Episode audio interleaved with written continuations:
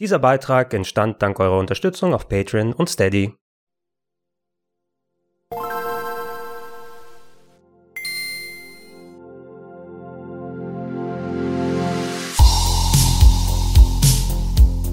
Schönen guten Tag und herzlich willkommen auf rpgheaven.de zu Gregor testet Evercade versus Retro-Gaming-Hardware, die alte Spiele auf modernen Fernsehern lauffähig macht, gibt es ja wie Sand am Meer. Allerdings hat die Evercade-Produktreihe ein ganz besonderes Merkmal. Da werden nämlich offiziell Spiele auf Modulen veröffentlicht. Solch eine Cartridge kostet dann in etwa 20 Euro meistens und enthält eine unterschiedliche Anzahl von Spielen. Manche können bis zu 20 Games enthalten, andere wiederum haben nur zwei Spiele drauf. Dafür sind es ein bisschen modernere und aktuellere Games.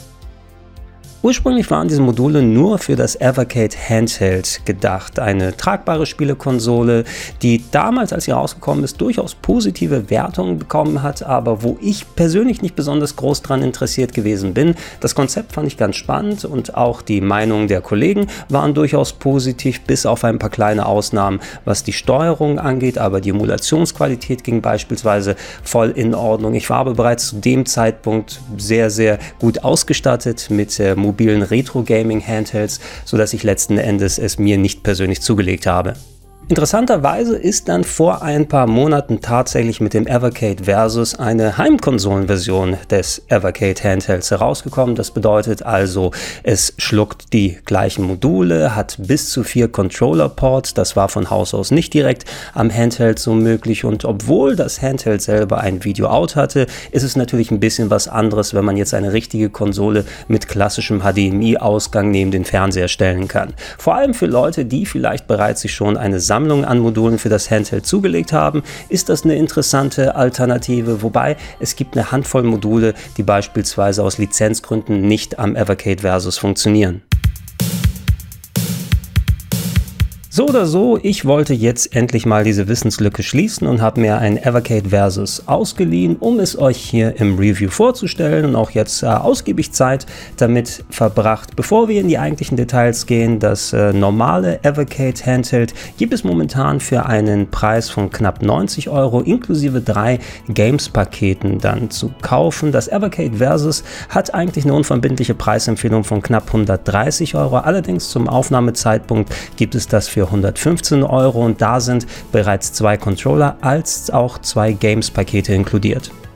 Wenn ihr nun das Evercade Versus Paket öffnet, dann springen euch gleich die zwei Games-Pakete entgegen. Eines davon enthält eine Sammlung von Arcade Games von Data East und ein anderes die Arcade Games von Technos, den Machern von Double Dragon beispielsweise. Darunter ist das Evercade selber im schmucken Weiß gehalten, etwas größer vielleicht als andere Retro-Gaming-Konsolen, aber da seht ihr gleich, das hat auch einen ganz guten Grund.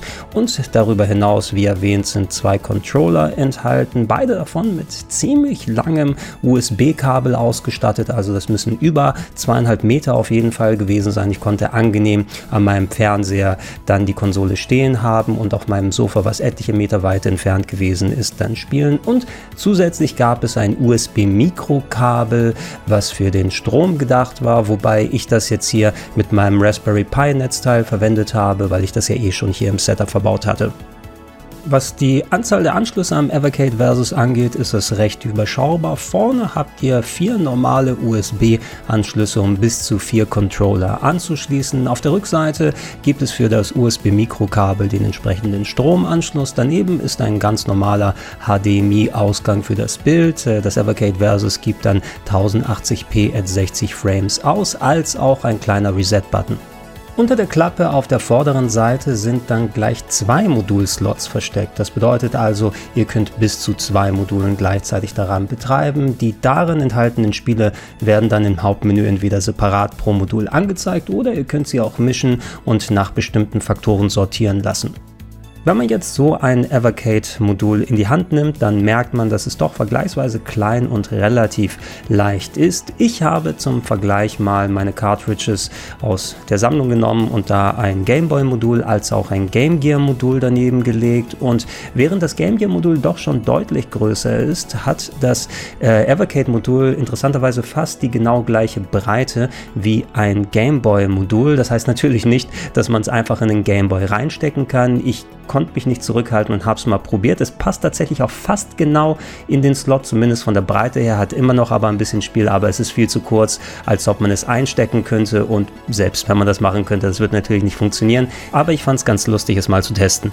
In den Slots selber an der Konsole stecken die Module übrigens recht fest drin, also ich musste schon ein bisschen was an Kraft aufwenden, um sie dann wieder rauszuholen. Unmöglich war es nicht, allerdings, soweit ich mitbekommen habe, war das auch ein Kritikpunkt bei der Handheld-Variante. Und das ist zumindest etwas, was sich auch hier überträgt, aber ich hatte nicht den Eindruck, dass es jetzt irgendwie schädlich für die Konsole ist, nur ihr müsst eben ein bisschen mehr Kraft aufwenden. Bevor wir nun zu den eigentlichen Spielen und den Funktionen des Systems kommen, ein paar Worte zu den Controllern. Positiv anzumerken ist, wie gesagt, dass das Controller-Kabel sehr, sehr lang ist. Der Controller an sich aber, der war schon okay. Ich habe keine großen Probleme damit gehabt, aber ich hatte auch das Gefühl, das geht doch in gewissen Bereichen ein bisschen besser. So liegt er zum Beispiel relativ klobig in der Hand. Ähm, das Steuerkreuz selber steht mir ein bisschen zu sehr ab vom Controller an sich, aber es war präzise genug. Es soll wohl dem 6-Button-Pad des Mega Drive Drives nachempfunden sein. Und das ist ja eigentlich eine ganz gute Sache. Die Knöpfe, die sind mir auch ein bisschen zu groß und rund. Ich hatte auch keine Probleme, sie zu drücken. Aber das Gefühl, das war nicht absolut ideal. Für die Leute, die dann doch lieber einen anderen Controller benutzen wollen, ist auf der Packung vermerkt, dass äh, jede Menge andere Pads per USB anschließbar sind. Ich habe es zumindest in einem Fall bestätigen können und habe meinen 8-Bit-Do USB Bluetooth Adapter angeschlossen, bei dem ich dann beispielsweise mein PlayStation 4 Pad am RetroPie benutzen kann. Und das hat hier ebenso direkt funktioniert. Es wurde erkannt. Ich kann sogar in die Settings gehen und jede Taste und das Steuerkreuz einzeln belegen, wie ich es gern haben will. Und es hat einwandfrei bei den den Spielen funktioniert. Äh, das Umbelegen der Tasten übrigens, weil das auch ein Punkt war, der beim Handheld angemerkt wurde, das kann man auch für die originalen Pads hier machen. Also wenn euch die vorgegebene Steuerung, wie sie bei den einzelnen Games dann vorgelegt ist, nicht gefällt, da könnt ihr es auf Systemebene zumindest anpassen. Schaltet ihr nun das Evercade Versus ein, wird nach einem kurzen Bootvorgang dann das Hauptmenü ausgegeben. Dort sind je nach eingelegten Modulen dann entweder die Arcade Flyer oder die Cover der entsprechenden Spiele zu sehen. Die könnt ihr nach verschiedenen Optionen sortieren, könnt ihr aussuchen, einzeln die Module anzuzeigen. Es gibt sogar verschiedene Themes, eins, das einen etwas bunteren Hintergrund hat, aber auch helle und dunkle Hintergründe für Leute, denen das besser gefällt. Im Einstellungsmenü sind dann schön viele Optionen für euch vorhanden. Neben den gerade angesprochenen Designs und dem Controller-Setup könnt ihr euch zum Beispiel mit äh, Anzeige an den Bildeinstellungen versuchen. Auf die gehe ich gleich nochmal im Detail einzeln ein. Ihr könnt euch mit eurem WLAN-Router verbinden, um dann Updates für die Spiele als auch für das Gerät selber euch runterzuladen. Ich habe wie gesagt hier direkt erstmal vor dem Test auf die aktuellste momentane Firmware von 2,0 4 abgedatet, die Systemsprache kann geändert werden, es gibt einen hohen Kontrastmodus für bessere Barrierefreiheit, ihr könnt euch Credits und äh, weitere Infos angucken. Und es gibt eine spezielle Geheimfunktion, da könnt ihr Codes eingeben, davon lassen sich einige im Internet finden, die beispielsweise versteckte Bilder freischalten oder auch äh, verbaute Minigames, die ihr ohne eingelegtes Modul benutzen könnt. So aufwendig waren die bisher nicht, aber es ist eine nette kleine Sache für Leute, die gern mal ein bisschen da herumstöbern wollen. In den Credits sind mir übrigens zwei Sachen aufgefallen. Das Evercade an sich ähm, ist wohl über Crowdfunding mitfinanziert worden. Jedenfalls kann ich es mir so nur erklären, dass da eine sehr, sehr hohe Zahl an Namen drin ist, denen gedankt wird. Also von unserer aller Seite aus Zuckerengelchen, schön, dass du daran dich beteiligt hast. Als auch äh, ein Vermerk, dass sehr viele Open Source Simulatorenprojekte zum Abspielen der Spiele hier verwendet wurden, wie beispielsweise MGBA für Game Boy Advance Spiele Spiele oder der Stellar Emulator für Atari Games. Das heißt also in den meisten Fällen, da sich solche Emulatoren ja auch in Frontends wie RetroArch befinden, sollte eigentlich mit der Emulation an sich nicht viel im Argen sein und äh, wenn ihr sie auf anderen Geräten mit diesen Emulatoren verwendet, die Spiele, dann sollte es eigentlich recht ähnlich hier auf dem Evercade aussehen. Da es sich bei den beigelegten Spielen um Arcade-Games handelt, ich habe mir jetzt keine gesonderten Module geholt, äh, denke ich mal, dass sie alle auch auf den Mame-Emulator zurückgreifen, der ja der gängige Emulator für solche Arcade-Titel ist. Ich hatte das Gefühl, dass bei den meisten, wo es Scrolling gegeben hat, es immer so ein kleines Ruckeln und Hakeln gegeben hat. Ich war mir nicht ganz sicher, liegt das jetzt an den Spielen selber oder ist es eventuell eine äh, vorab getätigte Emulationseinstellung oder kommt die Hardware vielleicht nicht ganz richtig mit. Ich habe zum Vergleich mal ein paar der Spiele auf einem RetroPie ausprobiert, wo sie auch dann mit Mame gelaufen sind und dort haben sie in den meisten Fällen dann ebenso geruckelt wie auf dem Evercade. Also es ist wohl eine Sache, die bei den Spielen schon selbst vorhanden gewesen ist oder wie sie sich eben mit Emulation allgemein verhalten. Reden wir dann mal über die Bilddarstellung auf dem Evercade Versus und da habt ihr unter Seitenverhältnis drei verschiedene Optionen. Die meisten Spiele habe ich hier mit Pixel Perfect gespielt, da sie ja sehr unterschiedliche Aspect Ratios haben. Manche von denen sind hochkant, andere ein bisschen breiter als die anderen. Hat man eine unterschiedlich äh, ja, dicke Anzahl an Balken. Manche haben auch oben und unten ein klein bisschen schwarz, je nach Einstellung. Dafür sind die aber mit Ganzzahlen skaliert. Also habt ihr da nach Möglichkeit eine sehr, sehr große große Reduktion, was das Schimmern der Pixel beim Scrolling angeht. Ich konnte es auch hier nicht zu 100% bestätigen, dass es absolut frei von Schimmern ist, weil wir eben diese leicht ruckligen Probleme beim Scrolling selber hatten. Aber im Großen und Ganzen schien mir Pixel Perfect eigentlich ganz vernünftig zu sein. Mit der originalen Größe gebt ihr die Spiele dann in 4 zu 3 aus. Das bedeutet also, sie schließen auch komplett oben und unten mit dem Bildschirm ab. Allerdings wird dann standardmäßig über das gesamte Bild ein bilinearer Filter gelegt, der dann doch alles relativ unscharf aussehen lässt. Damit wird zwar jegliches Schimmern beim Scrolling verhindert, aber er ist auch relativ aggressiv und ähm, dadurch sehen die schönen Pixel nicht mehr so schön aus. Da gibt es, wenn ihr mit RetroArch und anderen Lösungen arbeitet, etliche Filter, Filter, mit denen man beides erreichen kann, dass man wenig Schimmern hat und die Schärfe der Pixel erhält. Hier ist es aber leider nicht möglich. Für Vollbild gilt übrigens ähnliches wie bei Originalgröße, nur dass das Bild hier auf die komplette Breite auch gestreckt wird. Es ist ebenso mit einem bilinearen Filter ausgestattet und unscharf und naja, wer will wirklich schon solche Spiele komplett in 16 zu 9 spielen, wenn sie nicht darauf ausgerichtet sind?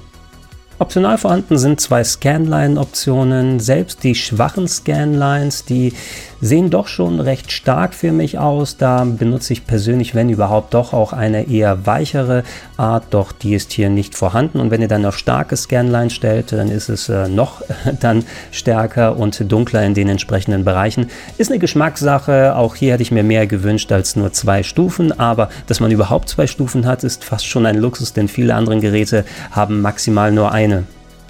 Ansonsten habt ihr noch die Möglichkeit, etliche Hintergründe in den Bereich der schwarzen Balken zu packen. Ja, gibt es auch immerhin einige Optionen und wem das gefällt, der kann das gerne einstellen. Ich lasse sowas immer eigentlich aus, wenn es nicht absolut spezialisiert ist. Und ihr könnt dazu noch über das Hauptmenü einen leichten Scanline-Filter legen, vielleicht, um das kohärenter mit dem eigentlichen Spielebild zu behalten. Ich persönlich lasse es da einfach aus. All diese Settings lassen sich mit der Menütaste übrigens auch direkt im Spiel dann einstellen. Man muss also nicht immer komplett rausgehen, wenn man das nicht möchte. Und darüber hinaus gibt es auch Quick Saves. Es gibt insgesamt dann sechs Speicherpunkte pro Spiel, die verbaut sind. Einer davon wird als Quick Save Slot verwendet. Den könnt ihr auch separate Menü anwählen für einen Quick Save und einen Quick Load, wenn ihr zwischendurch mal zwischenspeichern wollt. Also ist das auch mehr als genug für alle möglichen Anwendungszwecke, die man damit haben will. Reden wir nun über die Spiele selber und die fand ich in der Mischung hier, wie sie beigelegt sind, ja, es hätte durchaus ähm, besser ausgewählt sein können, nennen wir es mal so. Da ist sehr, sehr viel Oldschooliges mit dabei. Das heißt also, man muss schon richtig Bock auf die äh, ganz kargen und simplen 80er Jahre äh, Spielhallentitel dann haben. Wenige davon sind Anfang und Mitte der 90er dann rausgekommen. Ähm, das gilt insbesondere für die äh, Technos-Sammlung, die wir hier haben, mit der ich mal anfangen möchte. Solche Spiele wie Minky Monkey zum Beispiel, die waren mir bisher überhaupt gar kein Begriff. Das ist sowas, was vielleicht für ein, zwei Runden dann nochmal Spaß machen kann. Battle Lane, ein Top-Down Racing Game, das war relativ schwierig, muss ich zugeben. Na, da bin ich nicht allzu weit selber gekommen. Ganz spannend fand ich aber Mysterious Stones, Dr. Jones Adventure, so eine Art äh, Top-Down-Action-Game, Indiana Jones-Style, mit ein bisschen Pac-Man mit reingemischt. Und das war so eine schöne kleine Entdeckung, die ich hier gehabt habe. Ansonsten ein nettes altes Wrestling-Spiel mit Mania Challenge. Ähm, da war ich insbesondere gespannt drauf, es mal auszuprobieren, weil gerade so viele Oldschool Arcade Wrestling Games hatte ich nicht damals in der Spielhalle spielen können. Schön, dass ich es hier mal nacherleben kann. Blockout ist vorhanden, ein 3D-Tetris-Klon, der relativ verwirrend sein kann, muss ich zugeben, wenn man jetzt die klassische Seitenansicht gewohnt ist, aber ein durchaus spaßiger und spannender Titel. Es sind zwei Double Dragons hier mit dabei, nicht der allererste. Es beginnt erst bei Double Dragon 2, was ein sehr guter Nachfolger für damalige Verhältnisse gewesen ist. Ich merke heutzutage aber auch, hey, der Schwierigkeitsgrad, der ist schon enorm hoch. Man wird sehr schnell von den Gegnern zusammengekloppt und da muss man die Muße haben, in dieses Spiel heutzutage einsteigen zu wollen. Als auch hier bei Double Dragon 3, was damals schon ziemlich in der Kritik gestanden hat. Einerseits, du hattest da tatsächlich, nennen wir es Microtransactions, du konntest mehr Münzen einwerfen, um dir da äh, Vorteile und Bonusleben dann gegen Echtgeld zu kaufen quasi. Darüber hinaus war die Performance nicht besonders geil. Also das Spiel hat nicht gerade flüssig ausgesehen und sich gespielt und das ist hier auch so enthalten, würde ich also nur bedingt empfehlen. Dafür aber hat mir Combat Tribes äh, Spaß gemacht, das modernste Spiel, was hier mit drauf ist ein comicartiges Beat'em Up mit äh, verschiedenen Charakteren, mit schönen wuchtigen Moves. Das Scrolling hätte da ein bisschen flüssiger sein können, aber das war schon ganz in Ordnung. Nur, was mir persönlich jetzt hier so abgegangen ist bei den Techno-Spielen, so ein richtig ganz großes Highlight oder eine Mischung, wo du sagst, hey, das sind alles geile Titel, auf die du Bock hast, das ist hier für mich nicht gegeben und ich persönlich hätte mir diese Sammlung wahrscheinlich nicht separat gekauft. Gehen wir rüber zur Data East Collection und die ist nicht nur ein bisschen umfangreicher als die von Technos mit 10 Spielen, sondern auch besser sortiert, was den Quotienten von richtig alten Arcade-Klassikern als auch moderneren Spielen angeht, die man heute noch ganz gut zocken kann. Bei den alten Games ist beispielsweise Burger Time mit dabei. Das ist ein Spiel, das war so ein bisschen an Donkey Kong angelehnt, wo ihr einen kleinen Koch gesteuert habt, der dann riesige Burger zusammenbauen muss und aufpasst, dass er nicht von Spiegeleiern und Würsten dann aufgefuttert wird. Oder Lock and Chase, ein Pac-Man-Klon, wo man ja einen kleinen Räuber durch Labyrinthe steuert. Und das ist schön, die kleinen Sachen hier mal zu erleben. Ich selber bin dann aber gespannter auf solche Titel wie Bad Dudes vs. Dragon Ninja, ein bekanntes Side-Scrolling Beat'em Up, so ein bisschen im Stil wie Shinobi oder vielleicht Rolling Thunder. Äh, ihr kennt vielleicht die berühmte Aussage, der Präsident wurde von Ninjas gekidnappt. Bist du ein böser genug Dude, um den Präsidenten zu retten und äh, das kann man hier ausprobieren mit dem Spiel Slice By war ganz interessant, das habt ihr vielleicht hier beim Grafikvergleich schon gesehen. Ein bisschen, ja, Genre-Mix kann man es vielleicht nicht ganz nennen, weil man doch äh, hauptsächlich so im Side-Scrolling und der Action unterwegs ist, aber ihr spielt einen Agenten, der dann in verschiedenen Arten sich gegenüber bösen Agenten dann wehren kann. Das haben sie ganz cool gemacht. Äh, Tumble Pop ist hier mit dabei, ein Game, was eher an Bubble Bobble angelehnt ist ist also ein One-Screen-Puzzle-Game, wo ihr aber eher Ghostbusters-Style so eine Art Proton-Pack-Staubsauger habt, um die Gegner einzusaugen und aufeinander zu werfen. Das lohnt durchaus mal eine Runde. Ein alter Shooter mit Darwin. Was steht da? 48 78, nee, 40, 78, diese Zahlen, die sind hier sehr, sehr klein. Äh, ja, ein Vertikalshooter, der ein Gimmick hat, bei dem sich das eigene Raumschiff in verschiedene Stufen evolutionieren kann. So hat es Darwin vorausgesagt. Fand ich persönlich jetzt nicht so sehr spannend. Umso besser haben mir die äh, beiden isometrischen Action- RPGs kann man fast schon hier nennen, weil es gibt ja auch die Möglichkeit, Sachen einzusammeln und dann Special Moves au äh, auszulassen. Äh, Gate of Doom und Wizard Fire, ein bisschen spätere Titel, die durchaus auch hübsche Optik geboten haben, sind für mich so mit die Highlights auf der Sammlung hier. Gerade Wizard Fire sah schon richtig gut aus für die damalige Zeit und hatte sogar vertonte Cutscenes, äh, mit denen man ordentlich Spaß haben kann. Und abschließend das modernste Spiel ist Chain Reaction, ein ja, Tetris-artiges Puzzle Puzzle-Game, was äh, ich bisher auch noch nicht so im Blick hatte, aber ich muss sagen, so ein bisschen bei ein paar Testspielen hat es mir schon gefallen, wo man dann verschiedene Muster der Blöcke dann aufnehmen und aufeinander werfen kann und da kann ich mir vorstellen, durchaus ein bisschen mehr Zeit damit zu verbringen. Alles in allem ist die Mischung auf jeden Fall besser als bei Technos, wie schon erwähnt, aber auch hier nichts unbedingt, was ich mir sofort direkt holen würde als Collection. Wenn es jetzt hier aber mit dabei ist, beschwere ich mich auch nicht.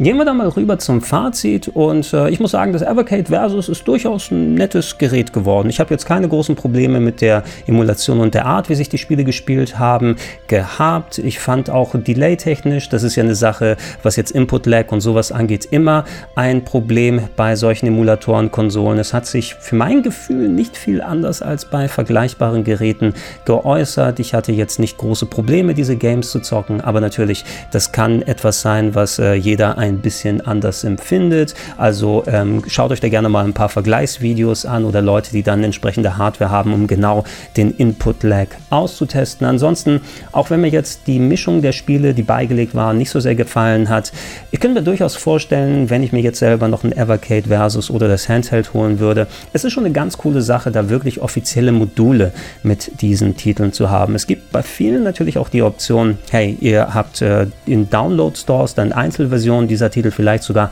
mit mehr Optionen oder andere versorgen sich sowieso grundsätzlich über ROMs und andere Lösungen, aber eben für Sammler, die gerne offizielle Versionen dieser Games in einem kleinen schmucken Paket dann haben wollen, das vielleicht sogar mit dem Handheld und mit der Versus-Konsole so Switch-Style entweder zu Hause oder unterwegs spielen zu können. Das ist natürlich eine ganz nette Geschichte und dadurch, dass man sich nicht nur auf ein System oder eine Art von Spiel limitiert hat, dass sowohl Retro-Titel als auch moderne Indie-Games da mit drauf sein können auf einer Plattform, das ist eine nette nette Geschichte. Wenn ich nicht bereits eben mit äh, Eigenlösungen, was Retro-Games angeht, versorgt wäre oder mit den ganzen Standard-Miniaturkonsolen, äh, die natürlich durch das Spezialisieren nochmal ein bisschen mehr Nostalgie hervorrufen können. So eine kleine PC Engine Mini oder ein Super Nintendo Mini mit richtigem Controller sind schon irgendwie schicker als das Evercade Versus.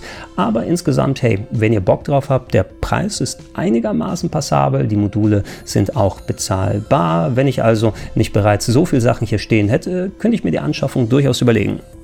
Aber was denkt ihr? Habt ihr Erfahrungen mit Evercade gemacht, mit dem Handheld oder dem Versus? Habt ihr noch Fragen? Schreibt sie einfach in die Comments mit rein und ich schaue mal, ob ich sie dann beantworten kann. Ansonsten bleibt hier auf dem Kanal rpgheaven.de für mehr Videos dieser Art, als auch Let's Plays, Kolumnen und alles drum und dran, was mir so in den Sinn kommt. Demnächst, vielleicht habt ihr das schon gesehen, ich muss mal gucken, je nachdem wie die Produktions- und Ausstrahlungsreihenfolge ist, kommt auch noch was zum Amiga 500 Mini. Da bin ich besonders drauf gespannt gespannt. Ähm, wenn sowas passt, gibt es das auch als Podcast-Version auf plauschangriff.de. Und äh, wenn ihr es noch nicht macht, ich würde mich darüber freuen, über eine kleine monatliche Unterstützung, unter anderem auf patreon.com slash rpgheaven oder auf steadyhq.com slash rpgheaven. Wenn ihr schon macht, sage ich danke und wir sehen und hören uns beim nächsten Mal.